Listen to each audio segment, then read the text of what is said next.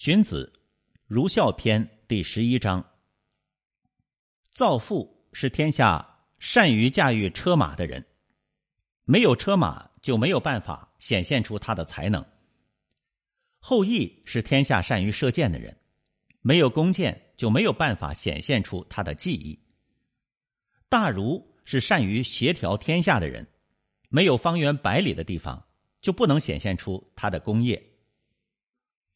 如果车子坚固，而马匹又是精选的，却不能以日行千里的速度到达远方，那就不是造父了。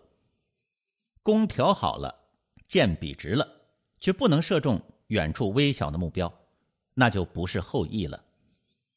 凭借方圆百里的土地，却不能统一天下，制服强暴，那就不是大儒了。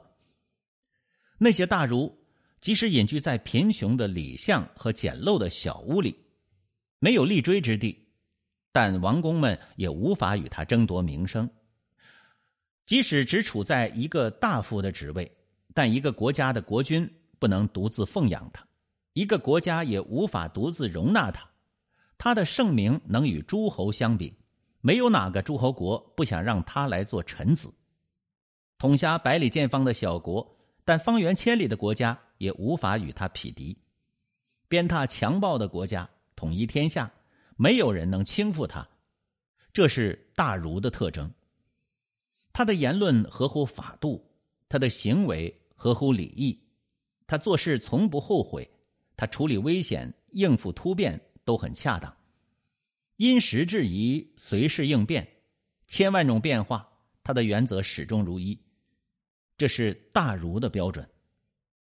他失意时，俗儒讥笑他；他通达时，英雄豪杰都被他感化；奸诈鄙陋的人都逃避他；主张邪说的人都害怕他；众人都感到惭愧。他通达时就协调天下，穷困时就独自树立高贵的名声。天也不能使他死亡，地也不能将他埋葬。劫。直所处的时代也不能使他污秽，不是大儒不能这样立身处世。